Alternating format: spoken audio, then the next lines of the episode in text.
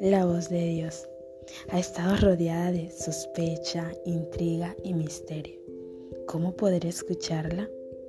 Dicen que su voz tiene el poder de sanar. ¿Quieres ser parte del milagro?